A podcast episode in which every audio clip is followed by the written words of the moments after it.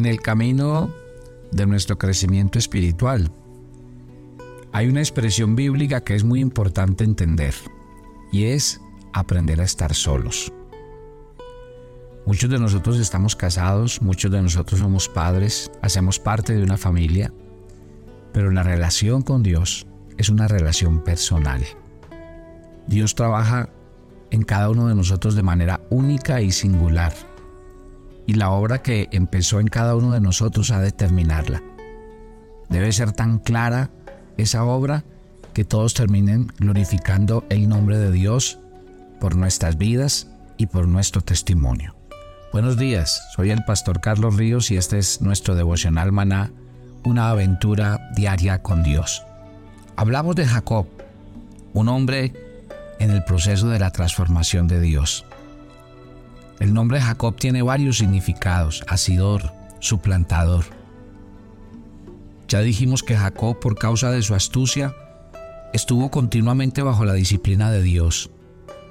Dios no le, no le dejaba actuar libremente, hizo que tuviera que irse de su casa, permitió que su tío Labán lo engañara durante 20 años en Padán Aram y le cambiara el salario 10 veces. Eso fue un periodo difícil para Jacob, ya que duró toda una vida. La vida natural permanece en nosotros hasta la muerte, y las actividades de la carne estarán presentes mientras vivamos en este mundo. ¿Eso qué significa? Que necesitamos que Dios nos discipline continuamente. Él debe quebrantarnos constante y gradualmente. Agradecemos al Señor, porque esta obra no quedará inconclusa. Dios la terminará. Él puso su mano sobre la fuerza natural de Jacob y ésta se debilitó. Miren el avance. Dios usó los años de Jacob que pasó en la casa de Labán para quebrantarlo, para disciplinarlo y subyugarlo. Pero Jacob seguía siendo el mismo. No, no importa cuán astuto fuera Labán, Jacob terminó saliéndose con la suya aunque, fue oprimido de muchas maneras, seguía siendo recursivo. Hasta engañó al rebaño con sus artimañas. Y después de 20 años, había llegado el momento para que Dios le hablara. Ya había tenido 11 hijos, pero esta era la primera vez que hablaba desde aquella ocasión en que tuvo el sueño en Betel. Vaya conmigo al capítulo 31 de este libro de Génesis. Y miren el versículo 3. Jehová le dijo a Jacob, Vuélvete a la tierra de tus padres, a tu parentela, y yo estaré contigo. Luego pasamos al verso 13. Yo soy el Dios de Betel, donde tú ungiste la piedra, donde me hiciste un voto. Levántate y sal de esta tierra y vuélvete a la tierra de tu nacimiento. Mire que en estos dos versos Dios llama a Jacob a regresar a su tierra. Así que Jacob se preparó para volver a la tierra donde había nacido. Pero Labán no quería dejarlo ir. Aunque Jacob había sacado ventaja de él, en cierta medida, de todas maneras Dios bendijo a Labán por medio de Jacob. Era más lucrativo para Labán que Jacob le pastoreara el rebaño que hacerlo él mismo, y por eso no quería que se fuera. Jacob le dijo a Raquel y a Lea lo que se proponía hacer, y tuvo su consentimiento. Tomó consigo a sus esposas, a sus hijos, todo el ganado y las posesiones que había adquirido en Padán Aram y se marchó secretamente sin decir nada a Labán. Al tercer día nos cuenta el relato en el versículo 24 que Labán se dio cuenta de que Jacob se había ido y se fue en pos de él. Y una noche antes de alcanzarlo, Dios le habló a Labán diciéndole, guárdate que no hables a Jacob descomedidamente. Claro, Dios no iba a permitir que Labán le dijera nada a Jacob, porque era Dios mismo quien propiciaba el regreso de Jacob al lugar de la prueba desde que salió de su casa. El momento había llegado y Dios quería liberar a Jacob como nos quiere liberar y transformar a nosotros. Recuerde, mi querido Hijo de Dios, toda prueba, por difícil que sea, solamente dura cierto tiempo. Cuando Dios logró lo que quería en la vida de Jacob, lo liberó y Labán no pudo hacer nada para detenerlo. Labán obedeció a la palabra de Dios y no se, no se atrevió a decir mucho cuando alcanzó a Jacob. Finalmente los dos hicieron un pacto y fue muy significativo. Dijo más Labán a Jacob, he aquí este majano y aquí esta señal que he elegido entre tú y yo. Testigo sea este majano y testigo sea esta señal, que ni yo pasaré a este majano contra ti, ni tú pasarás de este majano ni de esta señal contra mí para mal. El Dios de Abraham y el Dios de Nacor. Versículos 51 y 53. Jacob furó en aquel a quien temía Isaac su padre. Y Labán pudo decir de manera cortés el Dios de Abraham y el Dios de Nacor. Ahora, el incidente que ocurrió después de esto fue aún más significativo. Porque si usted mira a continuación, dice que Jacob sacrificó una víctima en el monte, dice el verso 54. Qué belleza. Labán no fue el que ofreció los sacrificios, sino Jacob. Jacob oyó la voz de Dios y comenzó a acercarse a Dios. Claro que estaba progresando. Había ido a Padán Aram porque su madre lo había persuadido, no porque Dios lo hubiera conducido. Y cuando se encontró con Dios en Betel, lo único que hizo fue hacer un voto. Dios le dijo que regresaría. Y así que él obedeció y regresó. Su relación con Dios entonces estaba mejorando. Era la primera vez que obedecía la palabra de Dios, que se sometía a Él y ofrecía sacrificios. Mire, a pesar de 20 años de disciplina, no cambiaron a Jacob, pero ahora mostraba interés por Dios. Y esto también era un avance. Cuando Jacob tomó el calcañal de su hermano y, lo, y codició la primogenitura y la bendición, no buscaba a Dios, sino los bienes de Dios. Él quería las cosas de Dios, pero no a Dios mismo. Y después de estar bajo la disciplina, en aquellos años, en ellos 20 años difíciles, empezó a entender que Dios tenía un propósito con su vida. Génesis 32, del 1 al 2, nos lleva a uno de los pasajes definitivos con el que quiero llegar al proceso de transformación porque en la vida de Jacob es muy significativo. Dice los versículos 1 y 2 del capítulo 32 que Jacob siguió su camino y le salieron al encuentro ángeles de Dios. Y dijo Jacob cuando los vio, campamento de Dios es este, y llamó el nombre de aquel lugar Mahanaim. Mahanaim significa dos campamentos, y es una expresión maravillosa.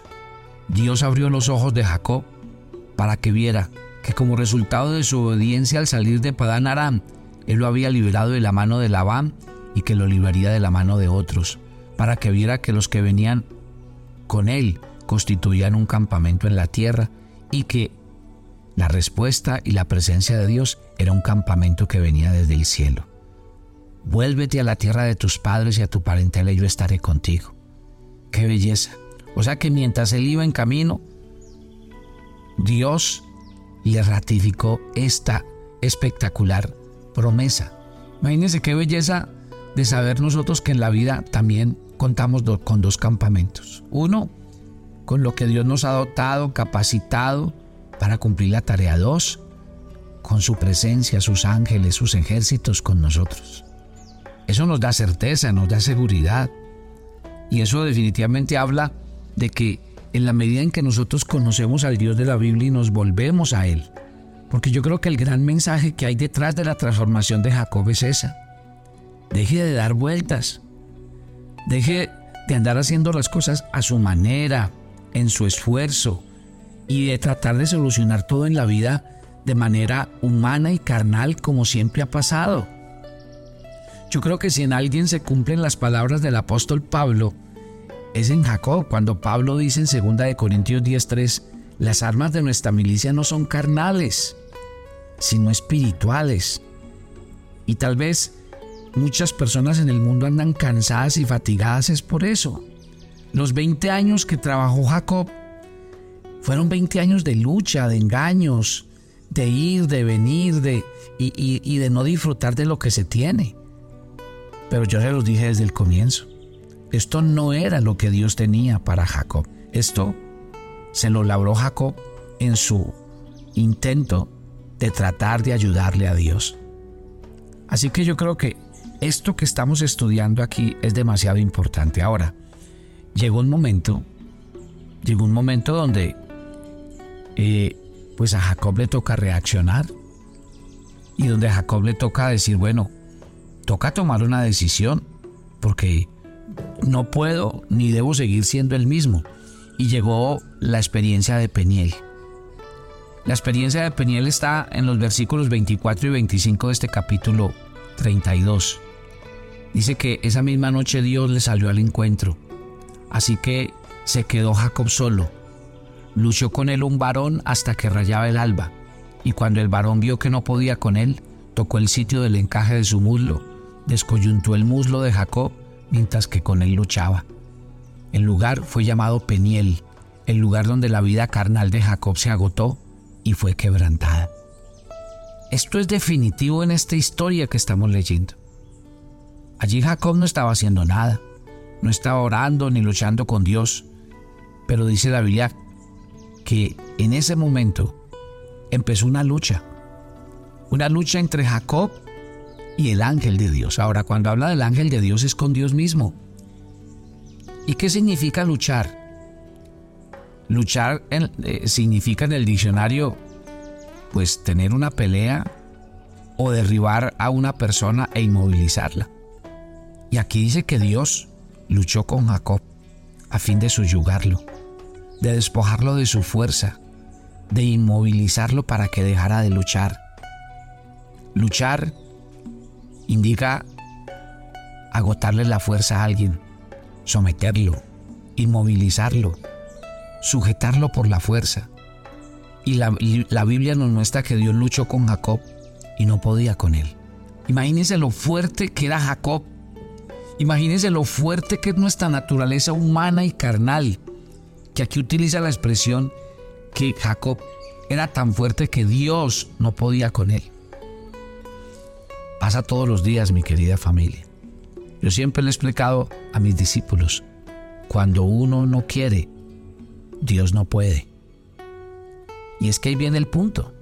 Nuestra voluntad humana se vuelve tan férrea, nuestra voluntad humana se vuelve tan testaruda, tan difícil, que nos resistimos, que impedimos la obra de Dios.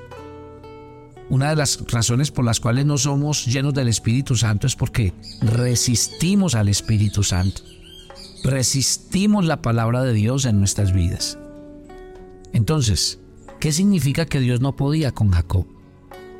Cuando usted y yo no confiamos en Dios, cuando diseñamos nuestras propias estrategias y cuando estamos satisfechos con nosotros mismos, tenemos que admitir que Dios no prevalece así sobre nosotros. Cuando intentamos hacer la voluntad de Dios con nuestro propio esfuerzo, cuando procuramos liberarnos usando toda clase de medios naturales, tenemos que reconocer que Dios no puede con nosotros. Muchos hijos de Dios han creído en el Señor por muchos años, pero tienen que admitir que Dios nunca ha prevalecido sobre ellos. Siguen siendo astutos, fuertes, hábiles, ingeniosos. Dios no puede con ellos. ¿Por qué? Porque tampoco los ha podido vencer como Jacob. Si los hubiera derrotado, ya estarían rendidos al Señor. Muchos hijos de Dios están hoy bajo la disciplina de Dios reiteradas veces por esta razón. Jacob era una persona que no se dejaba derrotar. Y déjeme decirle algo esta mañana. Si hay una pelea que hay que perder, es con Dios. Y tenemos que decirle al Señor, que nos dejamos ganar en esta batalla, que nos rendimos. Sacar la bandera blanca es decir, nos rendimos. Y yo creo que llega un momento donde si usted quiere vencer todas esas cosas con las que ha luchado durante muchos años y tienen su vida frustrada y no lo dejan ser el Hijo de Dios que tiene que ser, simplemente en esta guerra deje que Dios gane. Deje que Dios sea el vencedor. Deje que Dios humille su viejo hombre, su vieja manera de ser y de pensar. Cuando yo avanzo en este tema, nos dice que al final Dios prevaleció sobre Jacob. Si Dios hubiera seguido luchando con él, como hasta el momento, la lucha podría haberse extendido por más años pero Dios había Dios sabía que había llegado la hora y que Jacob no podía seguirse resistiendo y le tocó el encaje del muslo. Al hacer, al hacer esto Dios se lo descoyuntó. El tendón del encaje del muslo es el tejido más fuerte del cuerpo. Representa más la parte más fuerte de una persona. Es el asiento de la fuerza natural del hombre. Y Dios tocó allí la fuerza natural de Jacob. Dios tocó el encaje del muslo de Jacob porque en esa ocasión el tendón del muslo se había manifestado. Ese día Jacob temía que Saúl viniera y lo matara junto con sus esposas e hijos, por lo tanto realizó la mejor hazaña de su vida. Preparó sus presentes, incluyó animales de varias clases de cada manada, pidió a sus siervos que pasaran adelante, que pusieran espacio entre manada y manada, les mandó que hablaran con cortesía de Saúl cuando lo vieran. Él diseñó todo esto para apaciguar el rencor de Saúl, porque para que él se sintiera obligado a perdonarlo. Jacob estaba haciendo el mejor despliegue de destreza en su vida y al hacerlo, dejó ver el, eh, el encaje del muslo y en ese día Dios tocó ese encaje. La fuerza natural del hombre siempre pone de manifiesto sus características y hay ciertas áreas en las que se manifiesta la fuerza natural, áreas particulares fuertes y Dios intenta poner en evidencia esas áreas. Cuando llegamos a este texto el día de hoy, tengo que decirle, deje que Dios esta mañana trabaje en su corazón. Cuando Jacob se encuentra con el ángel, dice que en un momento determinado el ángel le dice, ¿qué quieres? Y él le dice, estoy cansado de ser Jacob. No quiero ser Jacob. Y dice la Biblia que por haber luchado toda esa noche con Dios y con los hombres, entonces la respuesta de Dios vino. Por cuanto luchaste con Dios y con los hombres, tu nombre no será más Jacob, sino Israel. Mi querido Hijo de Dios, este es el día de la transformación para su vida y para su corazón. Deje que Dios trabaje en su ser interior y deje que Dios haga la obra en su vida. Padre, gracias por esta mañana. Y gracias porque llegó el día en que nuestra vida también revele cuáles son esas fortalezas a las que llamamos fortalezas, pero no son otra cosa sino el impedimento para que doblemos y humillemos nuestro corazón ante el Señor. Hoy queremos rendirnos ante ti. Hoy sabemos que esta guerra tú la tienes que ganar y que cada día vas a hacer la obra en nuestras vidas y en nuestros corazones. Toma el control, llénanos de tu Espíritu Santo y que tu palabra cada día se cumpla en nuestras vidas. En Cristo Jesús. Amén y amén. Recuerden que empezamos ya la próxima semana nuestra escuela bíblica.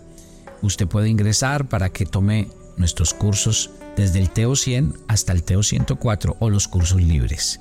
Así que si está interesado, escríbanos y le damos toda la información pertinente. Bendiciones, los espero mañana.